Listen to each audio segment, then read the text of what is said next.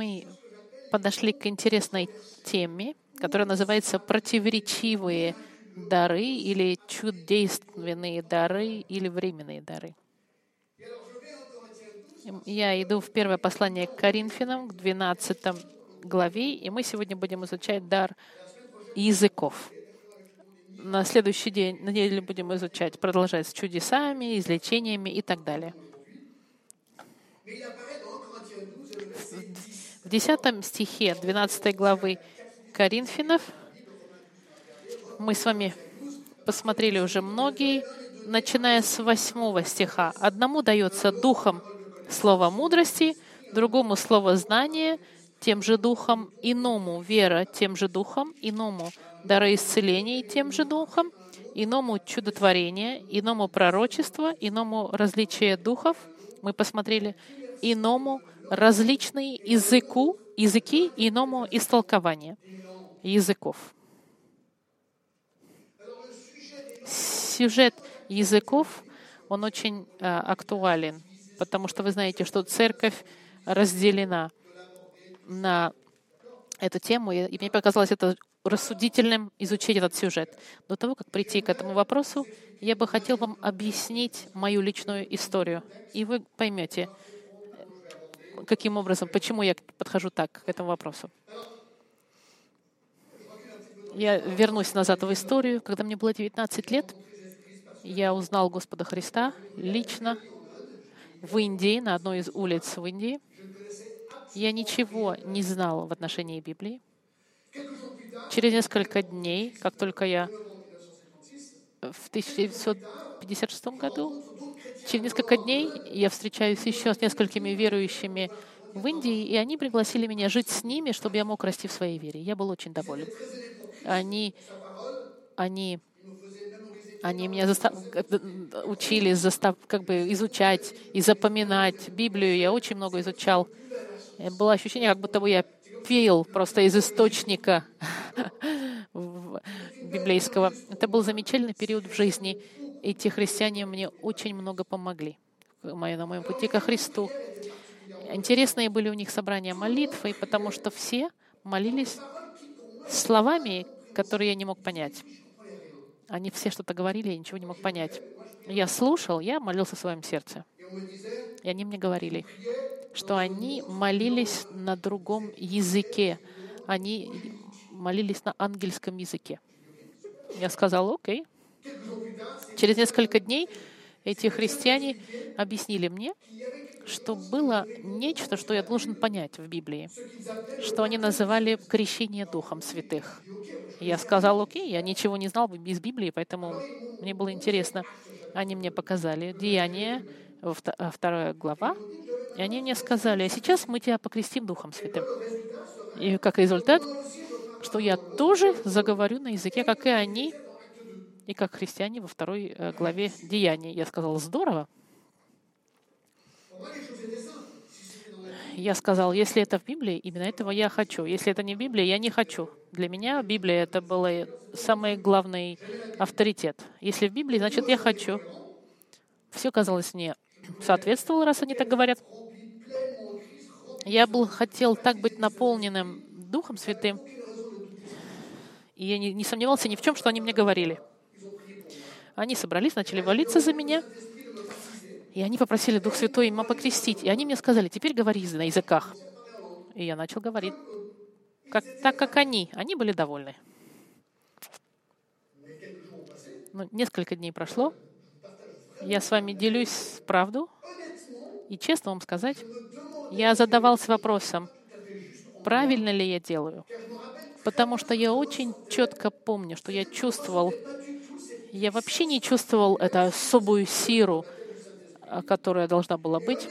И честно, когда я говорил на так называемых языках, повторяя за ними, мне создавалось впечатление, что я заставлял себя говорить на этих языках. Я честно думал, что я, что что как бы что вот я не говорю на языке, на котором должен был говорить, хотя знал, что я пришел ко Христу, потому что несколько дней назад я раскаялся в своих грехах, принял Христа, я был уверен, что если я умру, сегодня я пойду на небо.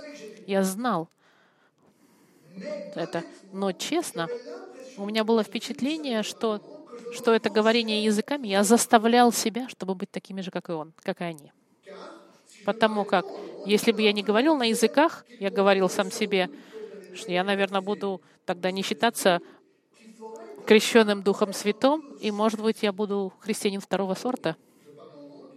И я пытался говорить на таком называемом языке больше для того, чтобы скопировать этих людей, чтобы остаться в группе. Это я чувствовал в своем сердце. Через какое-то время я уехал из Индии, и я был в Америке. И через несколько месяцев я был, я, я не помню почему, я был в Нью-Джерси, в Принстоне. И я иду в церковь, я нашел ассамблею Бога, церковь. Замечательная маленькая церковь, которая мне тоже помогла в моем пути к Господу. Но опять в момент молитвы все начинают говорить на каких-то непонятных языках. И, честно говоря, я не чувствовал в моем сердце тоже, чтобы они чувствовали. Я думал, наверное, во мне проблема. Что-то не получается у меня. И тогда некоторые христиане мне объяснили, что есть два вида в мире Евангелия, евангельском. Есть те, которые думают, как мои друзья в Индии и в Принстоне, что скрещение Духом Святым это, это, это второй опыт для верующих после того, как они приходят к Богу, что в результате они начинают говорить на языках. Есть также те, которые что считают говорение на языках, оно больше не является актуальностью, и что говорение языками практиковалось, которое практикуется в церквях, оно не обязательно.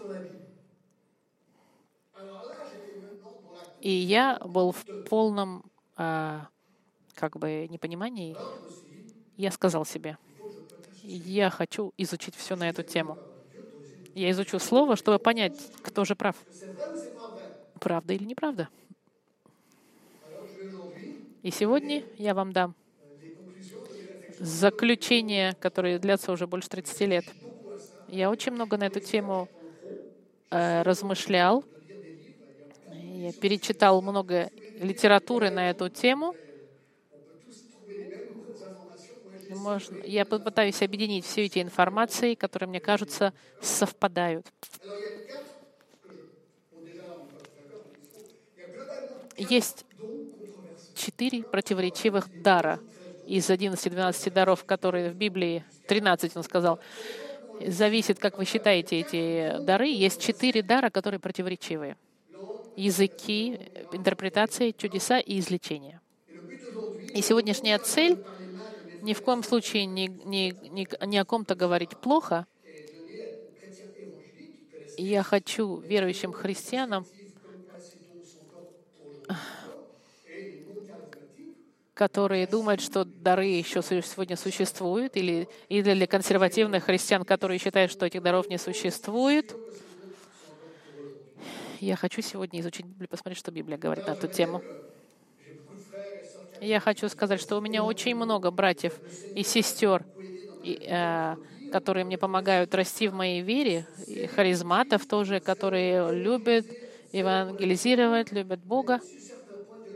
Даже если у нас некоторые теологические точки не совпадают, я знаю много пастырей в Женеве, с которыми у нас очень хорошие отношения. Все, что я хочу сказать вам сегодня, я говорю это в любви, чтобы объяснить, что может быть непонятно для людей. И, и вы можете со мной не согласиться, я вам хочу сказать. Но надеюсь, что наше изучение Библии поможет вам укрепиться в вашем мнении. Как мы с вами к этому двинемся? Я предлагаю вам композицию из серии вопросов. 14 вопросов.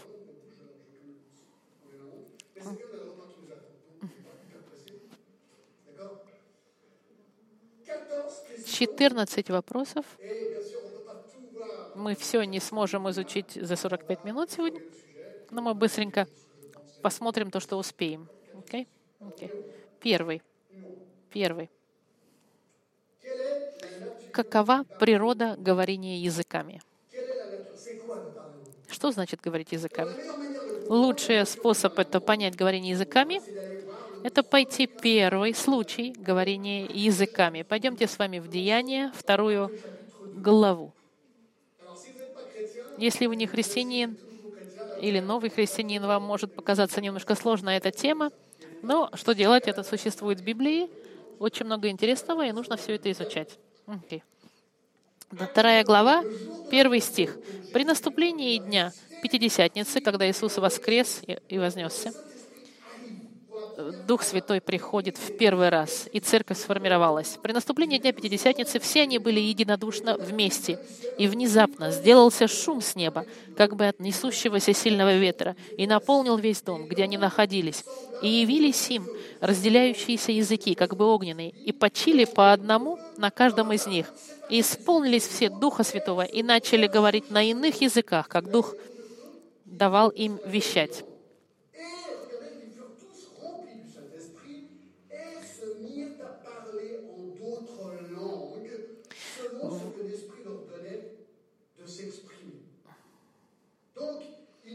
Они говорят на других языках во множественном числе. В пятом стихе. «В Иерусалиме же находились иудеи, люди набожные, из всякого народа под небом.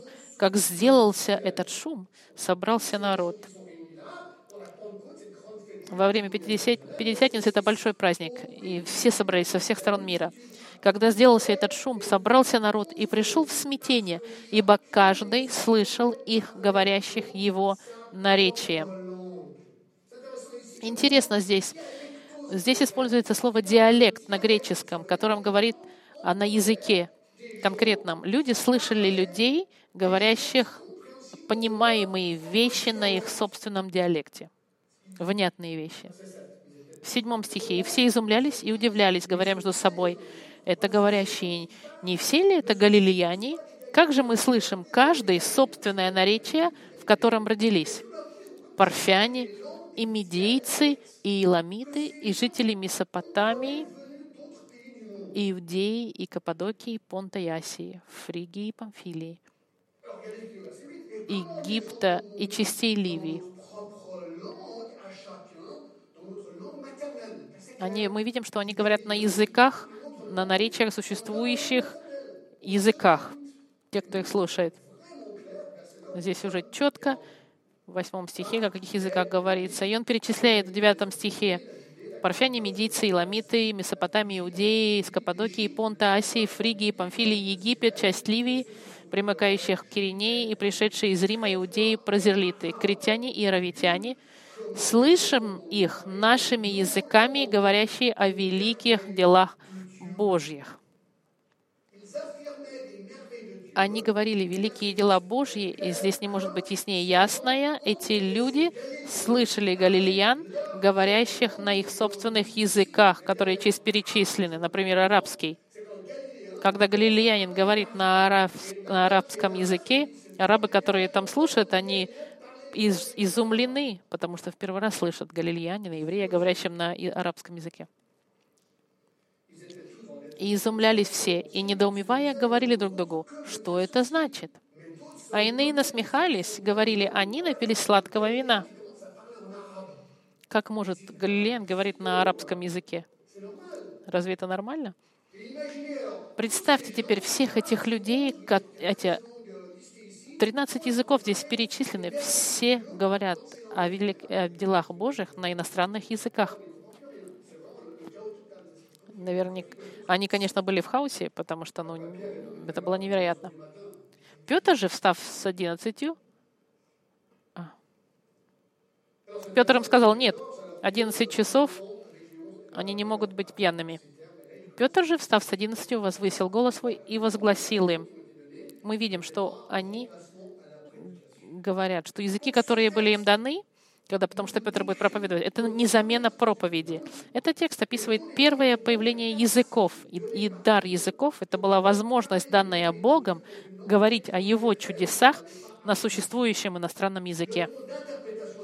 Интерпретация языков — это была возможность переводить иностранный язык на свой собственный язык без того, чтобы учить его. И что я нахожу очень интересным, обратить внимание, что харизматические и нехаризматические церкви, послушайте внимательно, согласны на природе дара говорения языков во второй главе. Деяния. Харизматы и нехаризматы согласны.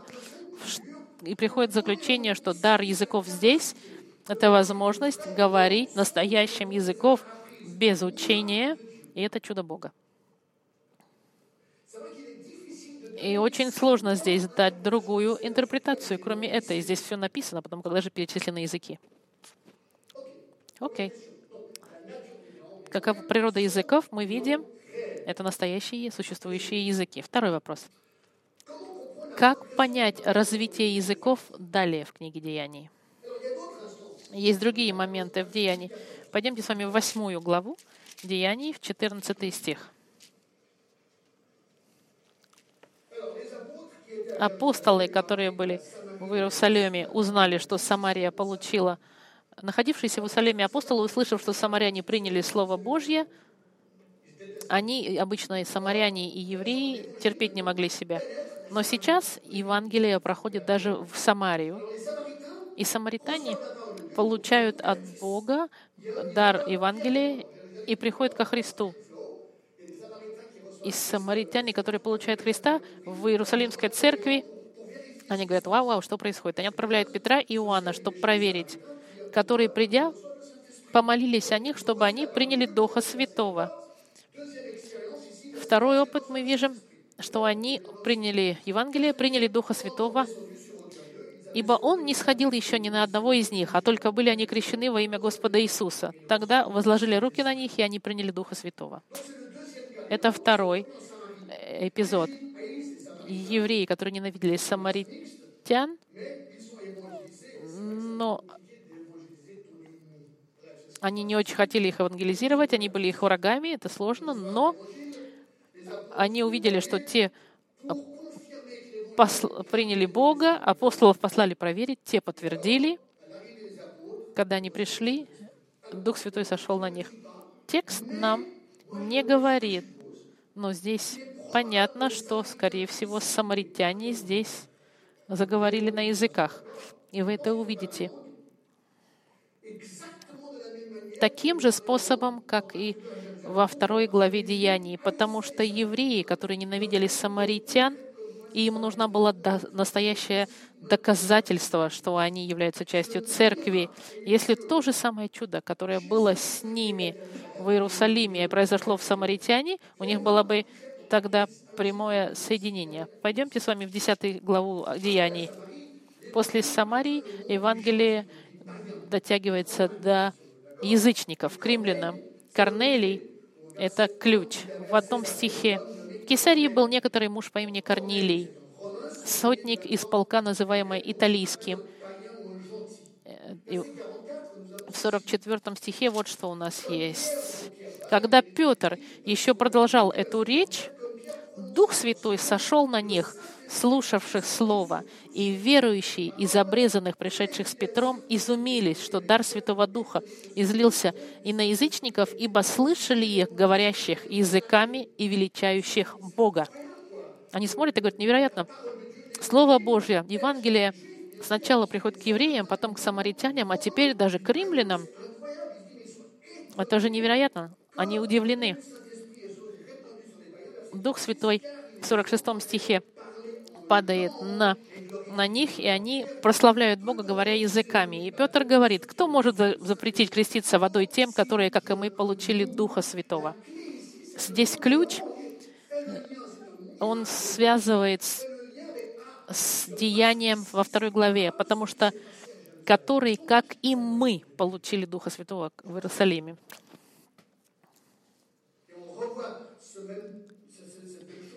И мы видим в 19 главе Деяний, немножко отличается. Это апостолы Иоанна Крестителя, которые говорят о во время пребывания Аполлоса в Коринфе Павел, пройдя верхние страны, прибыл в Ефес и, найдя там некоторых учеников, сказал им, «Приняли ли вы Духа Святого уверовав?» Они же сказали ему, «Мы даже и не слыхали, что Дух Святой есть». Интересно этот текст, который показывает, что книга Деяния — это книга переходящая. Дух Святой пришел, и все не сразу поняли, что Дух Святой пришел. Люди должны были реагировать, узнавать. Эти люди, они знали о старом заветных вещах, только не знали ничего о Духе Святом. Он сказал им, что же вы не креститесь? Они ответили в крещение Иоанна. Павел сказал, Иоанн крестил крещением покаяния, говоря людям, чтобы веровали в грядущего по нем, то есть в Иисуса Христа. Услышав это, они крестились во имя Господа Иисуса, и когда Павел возложил на них руки, сошел на них Дух Святой, и они стали говорить иными языками и пророчествовать. Всего же их было около 12 человек. Они принимают Духа Святого так же, как и Корнелий. И нужно было чудо, чтобы произошло так, чтобы евреи поняли, что это настоящие христиане во Христе. Я хотел вам показать в книге Деяний, что такое дар языков. Третий вопрос. Событие книги Деяний. Является ли это событие нормой и для наших дней? Это вопрос капитальный, важный. То, что мы находим в книге Деяний, норма. Должно повторяться постоянно. Конечно, с большими, хорошими намерениями, Многие люди не понимают, они взяли Деяния 2 и говорят, вуаля, все, все должны получать Духа Святого и говорить на языках. И мне в тот момент показалось, что это логично. Но правильно ли это? То, что я тогда подумал логично. Книга Деяний описывает ли она норму? Потому что норма — это спасение, а потом идут ли языки обязательно для всех, на все времена и народы или нет? Ответ. Приход Духа Святого — это уникальное событие в истории, как и творение, и как, же, и как распятие. Это вещи уникальные, которые произошли один раз. И нужно было, чтобы Дух Святой придет в какой-то момент. Иисус сказал, что придет Дух Святой, и Он пришел. И это мы видели в Деяниях во второй главе, как пришел Дух Святой. Книга Деяний — это книга историческая. Это значит, что она объясняет, что произошло в определенный момент в истории. И эта книга переходная, можно сказать, от Старого Завета в Новый Завет. Она объясняет, что произошло. Эта книга как шарнир. Но в ответ мы не можем все поколения учить норма из истории истории. Поэтому этим занимается... Очень важно понять жанр книги. Если это книга историческая или это книга, которая передается из поколения в поколение с традициями. Если бы книга Деяний была нормативной для всех поколений, тогда была бы большая проблема. Потому что в книге Деяний есть 16 принятий Христа, и только три из них говорят о говорении языках. Какие тогда, э, какое крещение становится тогда нормативным? Какое приход, спасение? Потому что можно выбрать то, что вам подходит. Но что, какие спасения являются нормативными? Если бы книга Деяний была нормативная для всех, тогда вот какие вопросы. Должны ли мы тогда бросать жребий, чтобы выбирать э, старейшин? должны ли мы тоже все продавать дома и отдавать все деньги, давать бедным, потому что тоже в книге Деяний. Должны ли мы должны ходить и лечить, наши, наши тени должны лечить людей на улице. И двери тогда в, тюр, в тюрьмах для всех заключенных должны тоже открываться, потому что это в книге э, Деяний. все ли, э, начинает перечислять все события в книге Деяний, все ли мы должны лечить людей с нашими, с нашими платками, как Павел это делал, потому что это тоже в книге Деяний. И тогда книгу Деяний считать нормативной э, может создать большую проблему. Либо мы принимаем книгу Деяний как нормативную, и все так должно повторяться, или нет. Но выбирать то, что мне нравится, норма, а то, что мне нравится, не норма, это неправильно. Если вы скажете, если это не нормативно, для чего тогда книга деяний? Книга деяний объясняет, что произошло. Рождение церкви. Как Дух Святой пришел, и первые годы установления церкви. Правило герменетики, оно вот такое. Если вещи, описанные в книге Деяний, они также используются и комментируются в других книгах Нового Завета, тогда мы можем использовать их как нормативные. Если же в книге Деяния оно описано как, как событие уникальное без повторения в других книгах, то тогда это э, не норматив. Пойдемте с вами опять в Деяния, вторая глава. Де... Деяние 2, 41 стих. Вот что говорит. Итак, охотно принявшие слово его крестились. Крещение потом рекомендовано? Да, норма. И присоединилось в тот день душ около трех тысяч, и они постоянно пребывали в учении апостолов. Учения повторяются потом? Конечно. В общении, в преломлении хлеба, в молитвах. Да, все эти вещи, они нормативные, потому что они постоянно повторяются во всех деяниях, во всех книгах Евангелия, Нового Завета. 44. «Все же верующие были вместе и имели все общее, и продавали имение и всякую собственность, и разделяли всем, смотря по нуждам каждого». Это повторяется как приказание во всех остальных книгах Нового Завета? Нет, не повторяется.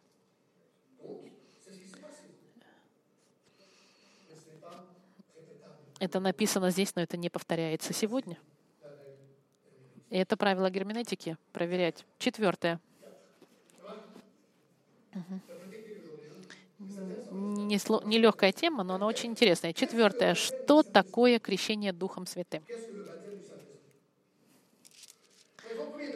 Я хочу, чтобы вы обратили внимание, что фраза крещение Святым Духом не, появ... не, не, не говорится в деяниях в Деяниях написано, что они были наполнены Духом Святым.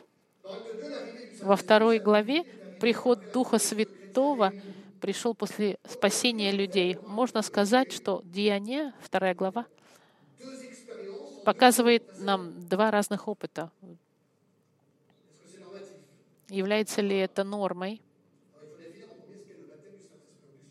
Мы часто говорим о крещении Духом Святым, я про прочитал Библию еще раз внимательно, и давайте посмотрим в первое послание к Коринфянам в 12 главу, потому что в ней написано, что такое крещение Духом Святым. 13 стих. Внимательно. Вот библейское описание крещения Духом Святым.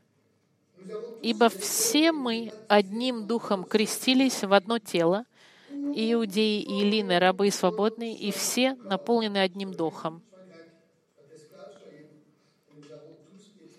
Тело же не из одного члена, но из многих.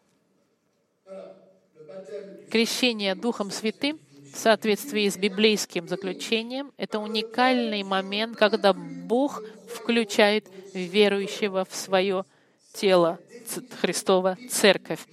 Это библейское объяснение крещения Духом Святым. В момент вашего спасения вы крещены в одного Духа, чтобы сформировать одно тело Христова. Мы чудесным образом внедрены в церковь Христова тела. Это происходит один раз с каждым христианином в момент спасения. И это библейское объяснение крещения Духа Святого. Второе посмотрим с вами в 6 главе, 19 стихе написано, здесь же вы, 6 глава, 19 стих, «Не знаете ли вы, что тела ваши — храм, жив... храм живущего у вас Святого Духа, который вы имеете вы от Бога? Христианин имеет Духа Святого в момент спасения, и Он нас живет. И мы это знаем, потому что в послании к римлянам очень хорошо сказано, 8 глава, 9 стих, к римлянам 8 глава, 9 стих. Но вы не по плоти живете, а по духу, если только Дух Божий живет в вас. Если же кто Духа Христова не имеет, тот и не его. Что значит? Что Дух Святой присутствует в момент спасения, потому что и без него ты не можешь быть христианином. Это ясно и понятно.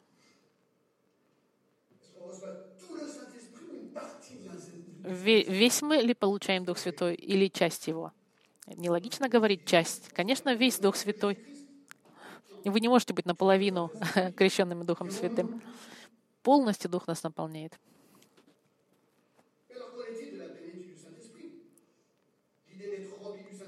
Идея быть наполненным Духом Святым, откуда она идет? Послание к Ефесянам говорит, будьте наполнены Духом Святым. Полнота Духа Святого наполняет христианина, и она обновляется. Это не значит, что Дух приходит и уходит. Это просто как мы, оставляем ему все больше места или нет. Тот, который идет Духом, например, даю ли я полностью место Духу Святому везде и ис- исповедую ли я свой грех постоянно, иду ли я, направляем ли я Духом Святым, который живет во мне и проявляется в, э, э, в плодах. Я часто использую иллюстрацию. Если вы приходите ко мне, вы заходите, есть вход, есть дверь в салон, на кухню, и дверь в комнаты, и в туалет. Если все двери закрыты, вы ко мне заходите, находитесь ли вы у меня дома? Да, вы дома. В- Наполнили ли мой дом? Нет. Чтобы наполнить дом, нужно, чтобы я открыл двери, и вы везде походили по дому и посмотрели. То же самое. Вот что вы нельзя делать с Духом Святым. Ты во мне, но сюда заходить не надо в моей жизни. Нет, так не получается. Либо все, либо ничего. Полнота Духа Святого, когда Дух забирает все место ваше, у вас, Дух Святой. Вы скажете, Джон, но в деяниях, когда они были наполнены э, Духом, они заговорили языками. Это правда. Но, смотрите, второй опыт спасения, Дух Святой, языки. Правда или нет? Ответ. Интересно, что в четвертой главе, во втором стихе, Петр, опять наполненный Духом Святым, смотрите, Деяние, четвертая глава, восьмой стих. Я боюсь, что сегодня не закончу все. Ну ладно, мы продолжим. Мы все равно никуда не торопимся, мы только ждем возвращения Господа. Четвер- Четвертая глава, восьмой стих Деяний. Тогда Петр, исполнившись Духа Святого, мы видим, ага, если это не, если нормативная книга, он должен заговорить языком. Но Петр не говорит на языке. Он сказал им, начальники народа и старейшины израильские, если от вас сегодня требуют ответа, и он начал проповедовать. Ага, и здесь мы видим, что Дух Святой дал ему послание суперсильное, супермогучая проповедь нам дал. И в 30 э, в 31 стихе э, написана эта фраза. «И по молитве их поколебалось место, где они были собраны, и исполнились все Духа Святого, и говорили слово а, «и». Начали ли они говорить на языках? Нет. Они начали и говорили слово Божье с дерзновением. Видите, полнота Духа Святого, она имеет всякие эффекты. В шестой главе, в пятом стихе, что диаконы, они наполнены Духом Святым, чтобы служить в службе. А в 7 главе 55 стихе Стефан, наполненный Духом Святым, так. А потом наполненный Слуха Святого умер. Поэтому не факт, что если вы наполнены Духом Святым, вы сразу же будете говорить языками. Это если, если, если бы это была норма говорить на языками, вы говорите, только это из деяний нормативное, а все остальное не является нормой. В книге деяний это не совсем правильно. Я считаю, что это очень опасно и нелогично говорить, что крещение Духом Святым, описанное во второй главе деяний, которая была за спасением, должна быть обязательным как бы доказательством крещения. Я считаю, что в Деяниях написано, что это могут быть некоторые элементы действия Духа Святого, и Дух Святой сделал свои первые эффекты, но это не систематическое повторяющееся в истории Церкви. Пятое. Есть ли два типа разговора языками? Мы с вами пришли к заключению в соответствии с Деяниями 2, что языки — это была возможность говорить на иностранных языках без того, чтобы учить их. И все христиане согласны со второй главой, что языки во второй главе Деяний — это реально существующие языки.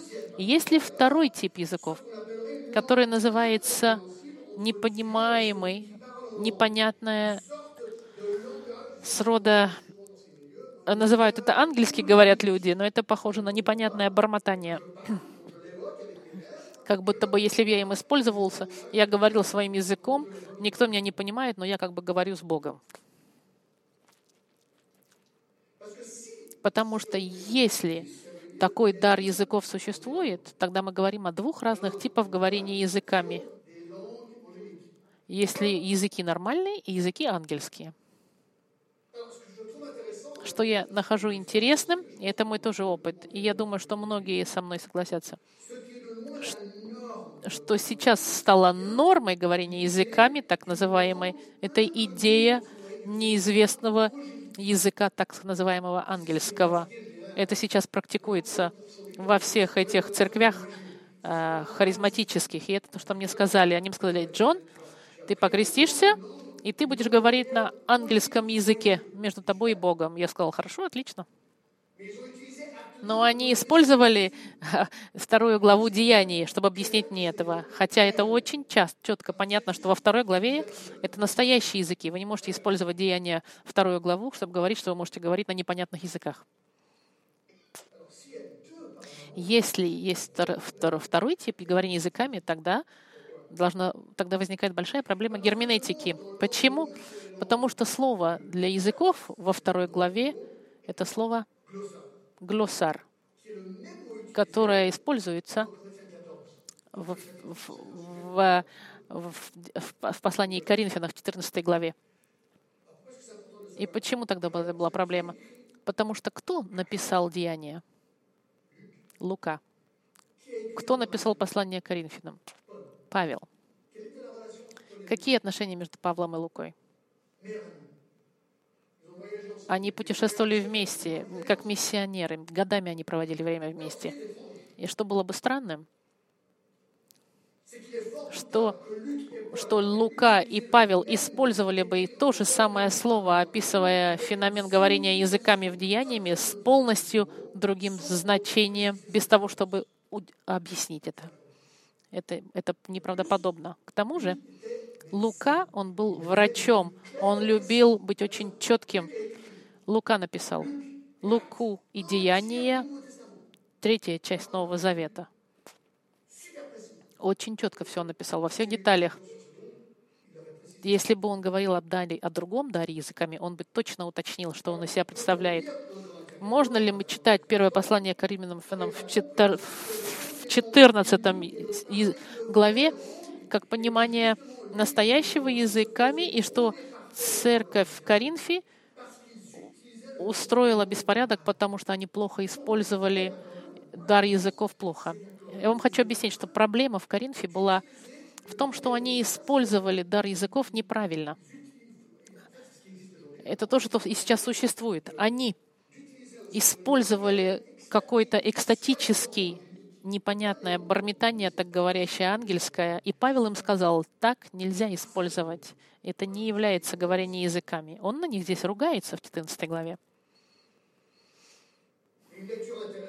И очень интересно, что в 14 главе Коринфянам, когда вы вернетесь, почитайте это. Каждый раз, когда слово во множественном числе, языки, это говорится о настоящих языках, и каждый раз, когда слово в единственном числе, это возможно, что Павел относится к языкам, которым они практиковали в Коринфе, непонятное бормотание. И он на них ругался за это. Пойдемте с вами в 14 главу и посмотрим это, на 6 стих. Как понять, шестой пункт, а, простите, шестой пункт, как понять дар языков в 14 главе Коринфянов. Так, 14 глава. Главное правило герменетики, ну, которое нужно понять, вот какое. Всегда сложное проверяется простым. Всегда сложное проверяется простым. Если в Библии вам кажется что-то сложное, бывает такое, вы читаете и не можете понять, вы ищете в Библии то, что говорится на эту же тему, но ясно. И тогда, если это ясно тебе, то, скорее всего, тоже и те же слова, которые используются здесь, а я, скорее всего, думаю, он говорит, они используются здесь, они это имеют в виду. Что ясно в Деяниях 2, что дар языков — это возможность говорить на реально существующих языках, которые чудесным образом вы стали говорить, не учив язык. В первом послании к Коринфянам, которое дает впечатление, что это более сложный момент, слово «язык», которое использовано во множественном числе, он говорит о языках существующих. Когда слово в единственном, то это, это вот этот непонятный лак, о котором многие говорят. Давайте посмотрим 14 главу. И помните, что Павел сейчас ругает церковь в Коринфе. Вся книгу послания Коринфянов, все, что он говорит, у вас разделение в 3-4 главе, у вас в 5 главе суд, разврат. Он постоянно через все главы, он их ругает и корректирует за неправильное поведение в церкви. И это очень важно, потому что, когда вы приходите в 12, 13, 14 стих, и говорите о, о, о языках, он на них ругается. Он говорит, то, что вы делаете, это нехорошо. Посмотрим. 14.1. «Стремитесь к любви, ревнуйте о дарах духовных, особенно же о том, чтобы пророчествовать. Ибо кто говорит на незнакомом языке, тот говорит не людям, а Богу». Вот это первый вопрос. Как сказать тем, которые говорят, люди, которые говорят на языке, они говорят к Богу. В Библии написано, что я могу говорить к Богу, значит, такой язык должен существовать. Две возможности. Первое — слово в единственном числе язык. И что интересно, когда он говорит, ибо тот, кто говорит на незнакомом языке, тот говорит не людям, а Богу. В греческом языке Богу написано с маленькой буквы. А если это с маленькой буквы, это значит, что Павел им говорит, что тот, кто говорит на незнакомом языке, непонятном бормотании, тот говорит не людям, а одному из идолов, потому что никто ничего не помогает. Потому что никто не понимает его, он тайно говорит духом, а кто пророчествует, то говорит людям в назидание. Интересно, я хочу сказать предполагая, что они говорили на каком-то языке непонятном, э, те, кто говорили на языке, они говорили какому-то башку с маленькой буквой «Б» в греческом в оригинальном тексте. Он им, они говорят, если я говорю на арабском, но я не понимаю, я просто говорю к Богу на арабском, так люди объясняли. Именно поэтому нужен, нужен переводчик.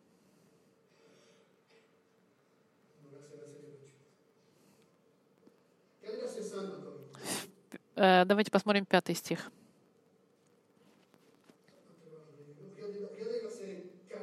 Нет, четвертый. Кто говорит на незнакомом языке, тот назидает себя, а кто пророчествует, тот назидает церковь. Посмотрите, он что говорит. Слово здесь в единственном числе. Первая возможность, что это опять неправильное использование предполагать, что это какой-то незнакомый иностранный язык. Тот, кто говорит на языке, Коринфяне, знаете ли что? Вы думаете, что вы говорите здорово, но сами себе говорите. Но вы не, не говорите церкви, вы только вы думаете, что вы от этого процветаете. Помните, что нужно назидать церковь. Это первое понимание. А... И было бы странно, чтобы Павел бы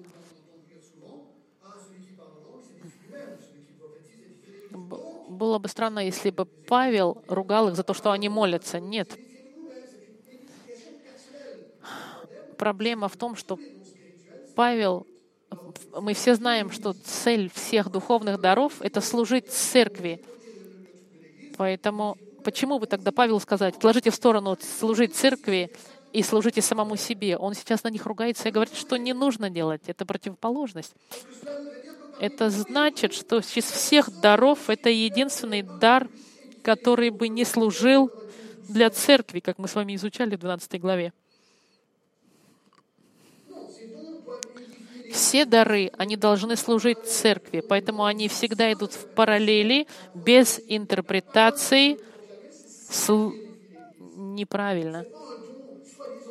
Пророчество и провозглашение Слова Божьего, именно это укрепляет церковь. И Павел сейчас ругает Коринф, Коринфскую церковь за неправильное использование даров Духа Святого, говорение языками.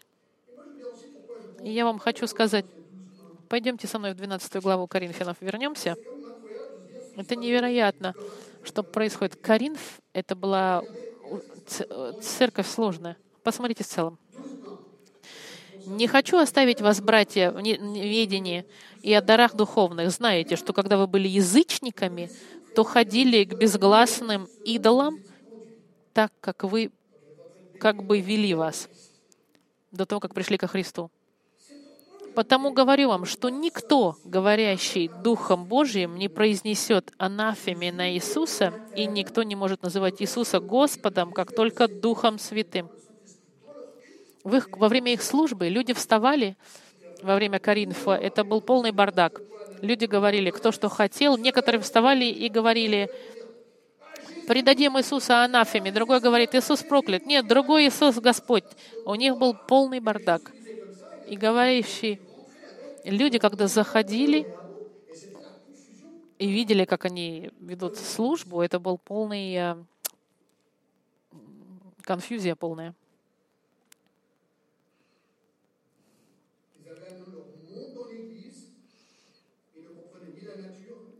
Они не понимали ни природы, ни использования э, даров духовных.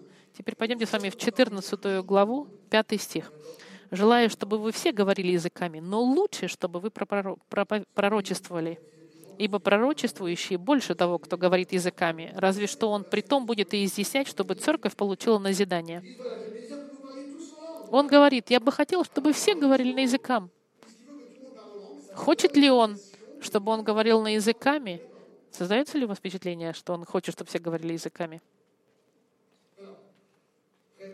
Ответ я находю... А теперь посмотрите с вами седьмую главу, седьмой стих. Седьмая глава, а, первое послание Коринфянам, седьмая глава, седьмой стих. Седьм... Седьмая глава, Ибо желаю, чтобы все люди были как я. Были как я. Смотрите, такая же структура.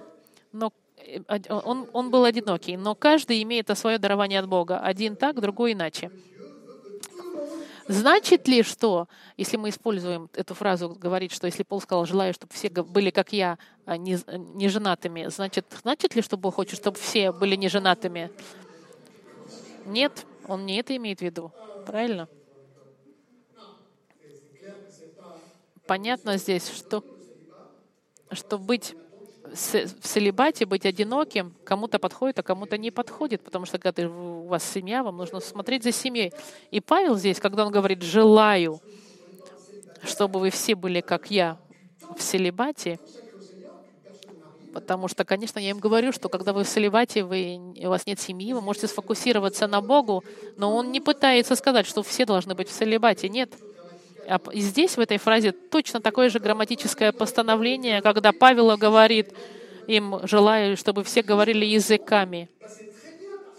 Говорить языками.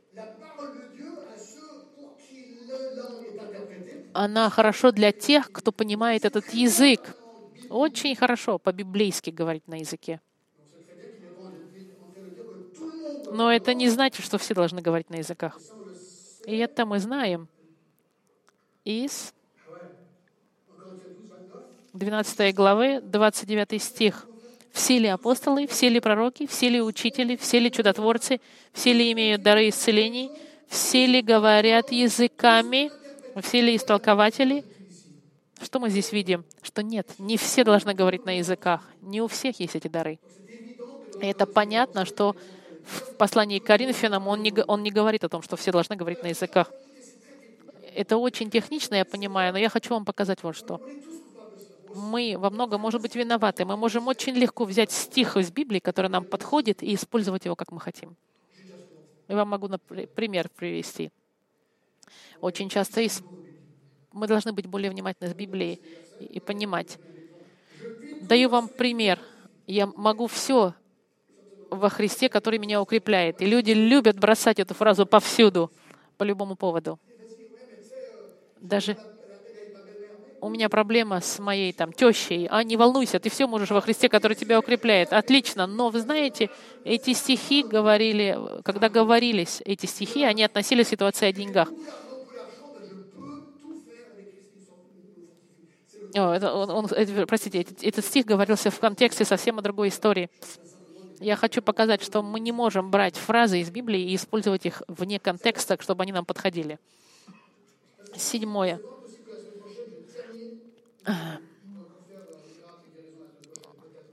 Мы сейчас седьмой пункт. Очень интересно. Часто используется этот аргумент. Многие говорят, Джон, существуют ли ангельские языки? Библия говорит ли об ангельских языках? Давайте посмотрим в 13 стихе с вами.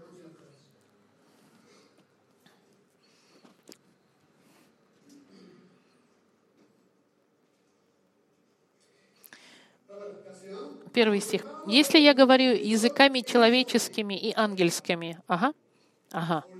Смотрите. Здесь написано, что есть языки человеческие и ангельские. Так ли это? Значит, говорит то, что я не понимаю, то, что вы говорите, потому что есть люди ангельские и человеческие. Так ли это? Два типа языков. Когда я говорю на языке, это, яз... это ангельский язык, значит, многие могут говорить. Правда ведь? Как ответить?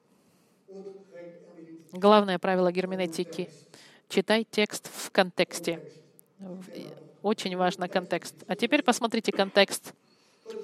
Павел говорит, и он сейчас, опять же, ругает церковь в Коринфях. И что он им говорит? Я начну сначала. Если я говорю языками человеческими и ангельскими, а любви не имею, то я медь звенящая и, и кимвал звучащий.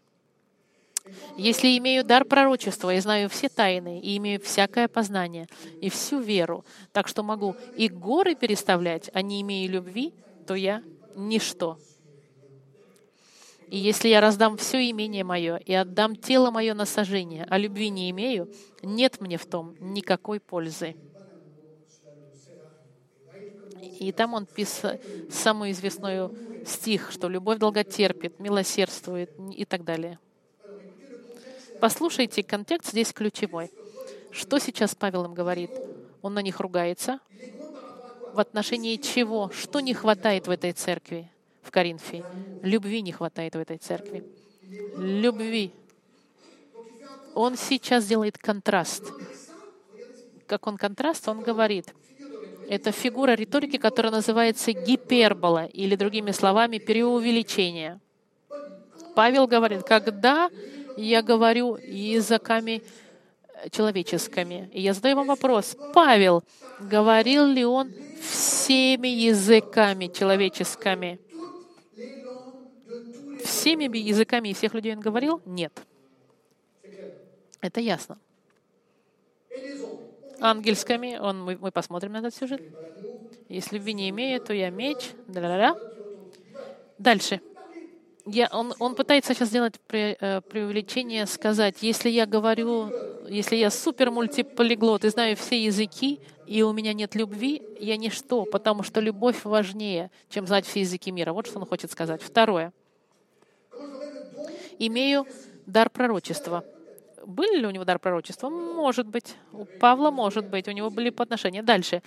«И знаю все тайны». Здесь Он задается вопросом, у Павла знал ли он все тайны? Да или нет? Нет. И имею всякое познание. У Павла было ли всякое познание? Было или нет? Не было. У кого познание? Только у Бога. И всю веру. Так что могу и горы переставлять. Павел горы переставлял? Нет. А не имею любви, то я ничто. Продолжаем.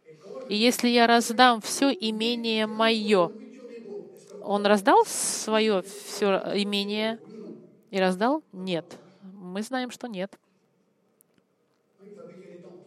У него была тетя, которая, не, мы, мы знаем, а- она не отдала не все свои одежды, не все свое имение. И отдам тело мое на сожжение. Отдал ли Павел свое тело на сожжение? Нет. И любви не имею. Нет мне в том никакой пользы. Вы видите, Павел сейчас преувеличивает. Это гипербола, фигура риторическая. Он сейчас описывает самые экстремальные вещи, которые можно было бы сделать, и он говорит, что все эти вещи, если бы им можно было бы, но без любви это ничто. И он приходит к заключению во всех этих э, преувеличенных вещах, и язык ангельский, когда бы я говорил человеческими и ангельскими языками, это преувеличение. Гипербола это. Использование. Этот стих, с моей точки зрения, и говорить, что говорить на ангельских языках, это норма, это очень опасно. И последнее. Давайте посмотрим Экклесиаст, 6 глава, 3 стих.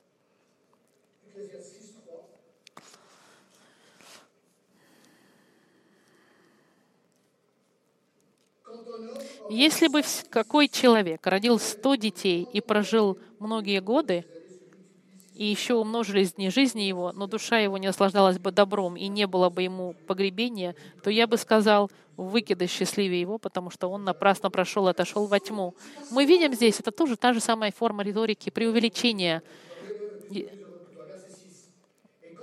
Если бы он сто детей и прожил многие годы и умножились дни его жизни, здесь человек, даже если мог бы прожить многие тысячи лет, люди живут тысячи лет. Нет, это преувеличение. Это форма риторики, которая происходит в Библии. Укси- э, Преувеличение делается для того, чтобы объяс- э, контрастировать их и привести к, к главному пункту. Поэтому помните, чтобы понять 14 главу Коринфянов, нужно идти в Деяние 2. В Деяниях 2 люди говорили настоящими языками, а не какими-то непонятными так называемыми ангельскими языками, которые больше люди говорят экстатические, непонятные бормотания. Я вам сейчас зачитаю вопросы, чтобы вы знали, что будет на следующей неделе. Будем дальше изучать. Мы будем изучать на следующей неделе. Говорить на языках не является ли это, э, как в римлянах говорится, стонание духа? В чем цель говорения языками? В каком смысле э, говорение языками было судом для неверующих? Есть ли правила, чтобы говорить на языках в церквях? Библия не учит ли она конца говорения языками? И что история говорит о церкви, история говорит о церкви об поводу говорения языками, и как понять совре- современное э, движение говорения языками. Послушайте, я надеюсь, что сегодня утром вы увидели мое сердце излитое здесь. Я ценю моих э, харизматичных братьев, которые любят Господа. Проблема это в толковании. А а для этого важно понять Слово Божье. И именно поэтому вы пришли сегодня, чтобы изучать Слово Божье. Сейчас мы помолимся. Господь, мы благодарим Тебя за Слово Твое, которое очень четко. И мы можем понять, что Ты оставил своей церкви, как дары, которые мы могли использовать, можем использовать. Мы благодарим Тебя, Господь, что сегодня нам не нужны дары, которые использовались в те времена, чтобы подтверждать послание, что сегодня Евангелие, Слово Твое, оно достаточно, чтобы изменять сердца людей, и нам не нужно искать чудес со стороны, которые были бы а, из категории мистического, чтобы найти Тебя. Мы благодарим Тебя за дары любви, службы, щедрости и все эти дары, которые Ты излил на церковь и которые у нас, у каждого есть. Господь, помоги нам использовать эти дары на службу. Благодарим Тебя именем Сына Твоего Иисуса Христа. Аминь.